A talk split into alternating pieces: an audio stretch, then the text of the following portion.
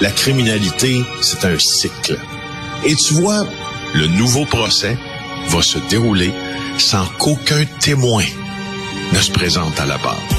L'histoire des criminels racontée par l'unique journaliste d'enquête, Félix Séguin.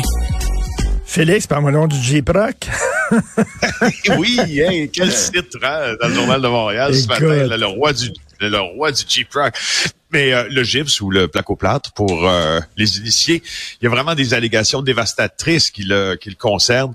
Écoute, on est voilà dans laquelle zone on se trouve là. Escorte, drogue dure, voiture de luxe pour euh, Hugo Bernard, euh, qui euh, fait l'objet d'un article de notre bureau d'enquête, puis de Jean-François Cloutier plus précisément, qui aurait du mal à payer ses dettes en raison de ce, ce train de vie, disons-le, très luxueux, mais disons-le aussi autodestructeur. Écoute, au, fond, là, si tu compares ça au film Le Loup de Wall Street, ça ben semble, ça semble coller. Là.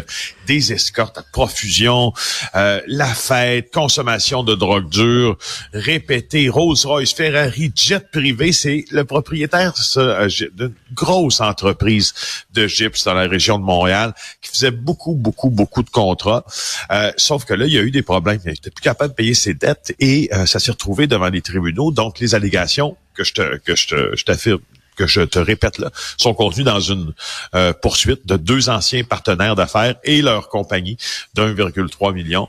On réclame à Groupe Bernard à peu près ce, ce montant. -là. Écoute, si ça fonctionne pas, sa compagnie, là, si c'est sous le bord de la faillite, est-ce que c'est parce qu'il y a moins de contrats ou c'est parce qu'ils dépensent trop? Ben, en tout cas, ça, ça a tout l'air qu'ils dépensent trop. Euh, et il y aurait multiplié aussi les, les prétextes pour pas respecter ses obligations financières au fil du temps, nous dit ces mêmes documents. Euh, il y a même un des créanciers qui a reçu un appel téléphonique très menaçant quand il a essayé de récupérer son dû à Bernard. Euh, et, ce qu'on dit, ce que Francis Duchesne, l'un des créanciers, soutient dans la procédure, c'est qu'il est aux prises avec une véritable problématique de consommation de drogue dure en tout genre, euh, qui est devenue systémique et quotidienne. Donc ça, c'est l'allégation d'un des poursuivants. Et ça, ça fait en sorte, selon ce même poursuivant, qui est incapable de rembourser ses dettes. Il euh, faut dire a des fonds publics là euh, d'impliquer aussi dans tout ça. Selon la procédure, la Banque de développement du Canada détient une hypothèque légale sur le siège social du groupe Bernard. Voilà. Écoute, euh, j'ai une petite parenthèse avant de passer à l'autre euh, sujet. Euh, Christy, va-tu avoir des accusations portées contre Adil Sharkawi? On est encore dans l'enquête. Qu'est-ce qui attend? Le gars, il a dit ça devant des caméras. Il a dit les ennemis de Gaza devraient être annihilés, éradiqués, tués par Allah. Puis là, on est dans l'enquête. À un moment donné, c'était la police euh, du SPVM, puis ils ont donné ça à GRC, puis Christy, ils vont-tu à un moment donné déposer des accusations? C'est bizarre, ben, hein? Euh, euh, c'est pas un chef qui est facile à, c'est pas un chef qui est, tu vas me dire, ça me semble évident avec les propos d'Adil ben oui, que c'est de l'incitation à la haine. J'ai tendance à te rejoindre là-dessus que si ça c'est pas de l'incitation à la haine, je sais pas ce que c'est de l'incitation à la haine. Cela dit en passant, le test euh, des tribunaux pour ce genre d'accusation est peut-être un peu plus difficile à rencontrer que pour d'autres. Donc, les enquêtes, des fois, ça va, ça va te paraître un peu farfelu ce que je te dis, mais sont plus complexes qu'on le pense. Puis quand c'est la GRC, c'est encore plus long parce que le corps de police fédérale c'est un très, très, très gros bateau à manœuvrer, puis on s'assure. Mais moi, je suis, je suis convaincu que si c'était pas un prédicateur hein, euh, euh, religieux qui avait dit ça, si c'était Joe Blow, il y aurait eu des accusations tout de suite, mais là, on met des gants blancs jusque-là parce que c'est un monsieur, un prédicateur religieux, et là, on fait attention. Malheureusement, j'ai bien hâte que ça débouche. Il y a beaucoup de journalistes qui demandent justement, ben, coudon, allez-vous poser des, des accusations? Et là, ben, euh, je sais pas, on n'a pas de réponse à ça. Tu veux me parler de la révolte des gangs de rue euh, à ah, Québec? oui. Ah oui, ah oui, ah oui. Qu'est-ce qui se passe à Québec? Hein? C'est un tournant dans l'histoire ben régionale. Tu sais que, tu sais qu'on parle beaucoup en politique de particularité régionale hein, quand on est un gouvernement. Ben à Québec, là, dans le crime organisé, c'est une particularité régionale, mais que l'on n'a pas vu depuis près d'une vingtaine d'années, c'est-à-dire depuis la fin de la guerre des motards. La guerre des motards, là, 95, 2002, 3, c'était euh, les Hells Angels qui se battaient pour avoir le contrôle exclusif de la vente de drogue sur le territoire, dans toute la province du Québec. ils ont combattu des gangs de motards ennemis et des indépendants. Alors, à Québec, aujourd'hui, c'est une guerre qui recommence entre des Hells Angels et des indépendants dont font partie des gangs de rue, dont font partie aussi des petits caïds canadiens français pour caricaturer ben et euh, tu sais des gars comme euh, qui ont des surnoms très français comme le Pic sur Mel puis comme euh, puis l'autre tu sais euh, ce qui est en train de se passer au fond c'est que les gangs attaquent les Hells Angels euh, et ça ça a donné lieu au meurtre hier euh, de Michel Guérin, dont le surnom est Dune. C'est un des surnoms qui me fait plus rire dans le monde. OK. Y a-tu quelqu'un qui est embauché pour donner des noms aux, euh, aux motards? Fait qu'on sait qu'il y a Balloon. Il y en avait un qui s'appelait Pas Fiable. Te souviens-tu? Il était pas fiable. oui, Normand Hull. Normand Hull. Normand pas fiable Hull. Pas fiable. Et lui, c'est Dune. Est-ce que c'est le frère de Guy? Est-ce que c'est le frère de Guy Dune? Excusez-moi. Ou de Doux. Merci. Mais bon, alors, donne. c'est bon. Alors, mais bon, euh, Michel Guérin est assassiné hier euh, alors qu'il sortait de chez lui. C'était un gars on pourrait le décrire comme l'arbitre euh, Guérin.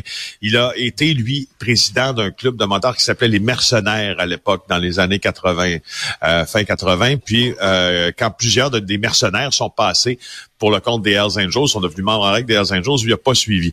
Euh, il est donc jamais devenu un Hells Angels. Il a fait des sentences de prison aux États-Unis, au Canada. Il est libre depuis 2019, mais il a toujours été très, très, très, très près des achats, comme on dit, dans ce milieu. Maintenant que ça s'est dit, quand je te dis qu'il il arbitrait, il faisait pas qu'arbitrer, il collectait aussi. C'est un collecteur d'argent. C'était un, courtier même en importation de drogue. Et, euh, et voilà, euh, hmm. il a été abattu présumément. Euh, présumément par des ennemis qui viennent de ce courant indépendantiste chez les trafiquants de drogue.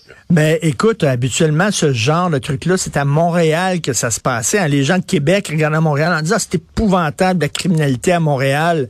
Ben là, je veux dire, euh, c'est pas mieux non plus dans cette région-là. là ben, en tout cas, ça depuis six mois là, il y a eu plusieurs événements violents, ça brasse énormément.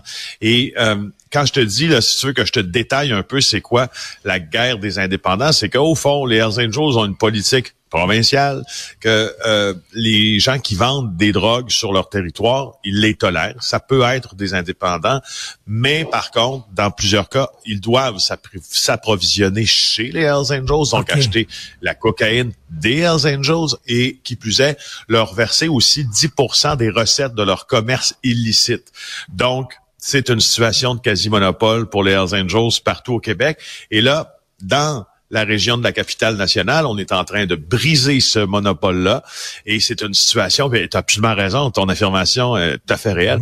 Si cette... Euh, si cette dynamique euh, avait cours à Montréal, ça serait pas toléré présentement. Les Hells ne pourraient pas être contestés à Montréal. Ils sont trop forts. Sauf que le chapitre de Québec, euh, avec Éric Thibault, moins fort. on a, il est moins fort. Mais mais il est moins fort parce qu'il est plus vieux aussi. Euh, il y a des gens qui sont sur, qui sont près de la, de la, retraite criminelle dans ça. Là. Et puis, ce que les policiers disent, c'est qu'ils n'ont pas suivi leurs, affaires dans la rue au cours des derniers mois, qui ont laissé un peu s'envenimer ce conflit. Et, euh, et là, ils, ils, paient pas au fond. Fait que là, à ta minute, c'est comme c'est un peu l'équivalent de Tasse-toi mon oncle ou Hockey Boomer. C'est-à-dire les jeunes, des gangs de rue qui arrivent, là, puis les Hells, vous êtes une gang de vieux, tassez-vous de là, la jeune génération arrive. C'est un peu ça, oui, c'est un peu ça. Ouais, c'est un peu ça. Euh, il y a plusieurs Hells Angels, euh, dont Mathieu Pelletier, le fils de Tom Pelletier, c'est un membre fondateur du chapitre de Québec qui a été visé par euh, des tirs d'armes à feu en mars dernier. En nous, la voiture de, Dominique Simard, qui est mieux connu sous le nom du rappeur Fou Furieux, mais il est membre du club école des Hells, lui, euh, dans le coin de Québec. Sa maison aurait été incendiée. Deux bâtiments en Beauce qui ont été la proie des flammes. Les locataires de l'immeuble sont liés à des Hells Angels. Alors voici, sais, c'est vraiment, tasse-toi mon nom, t'as raison. C'est une attaque en règle. oui. Alors, c'est la preuve là, que le, le fameux code d'honneur, comme quoi il y avait la mafia, les Hells, les gangs de rue, tout le monde se respectait les uns les autres, respectait la hiérarchie. Ben, ça prend le bord dans la région de Québec. On va s'en reparler, bien sûr. Oui, monsieur. Bonne journée, Félix Séguin. Salut.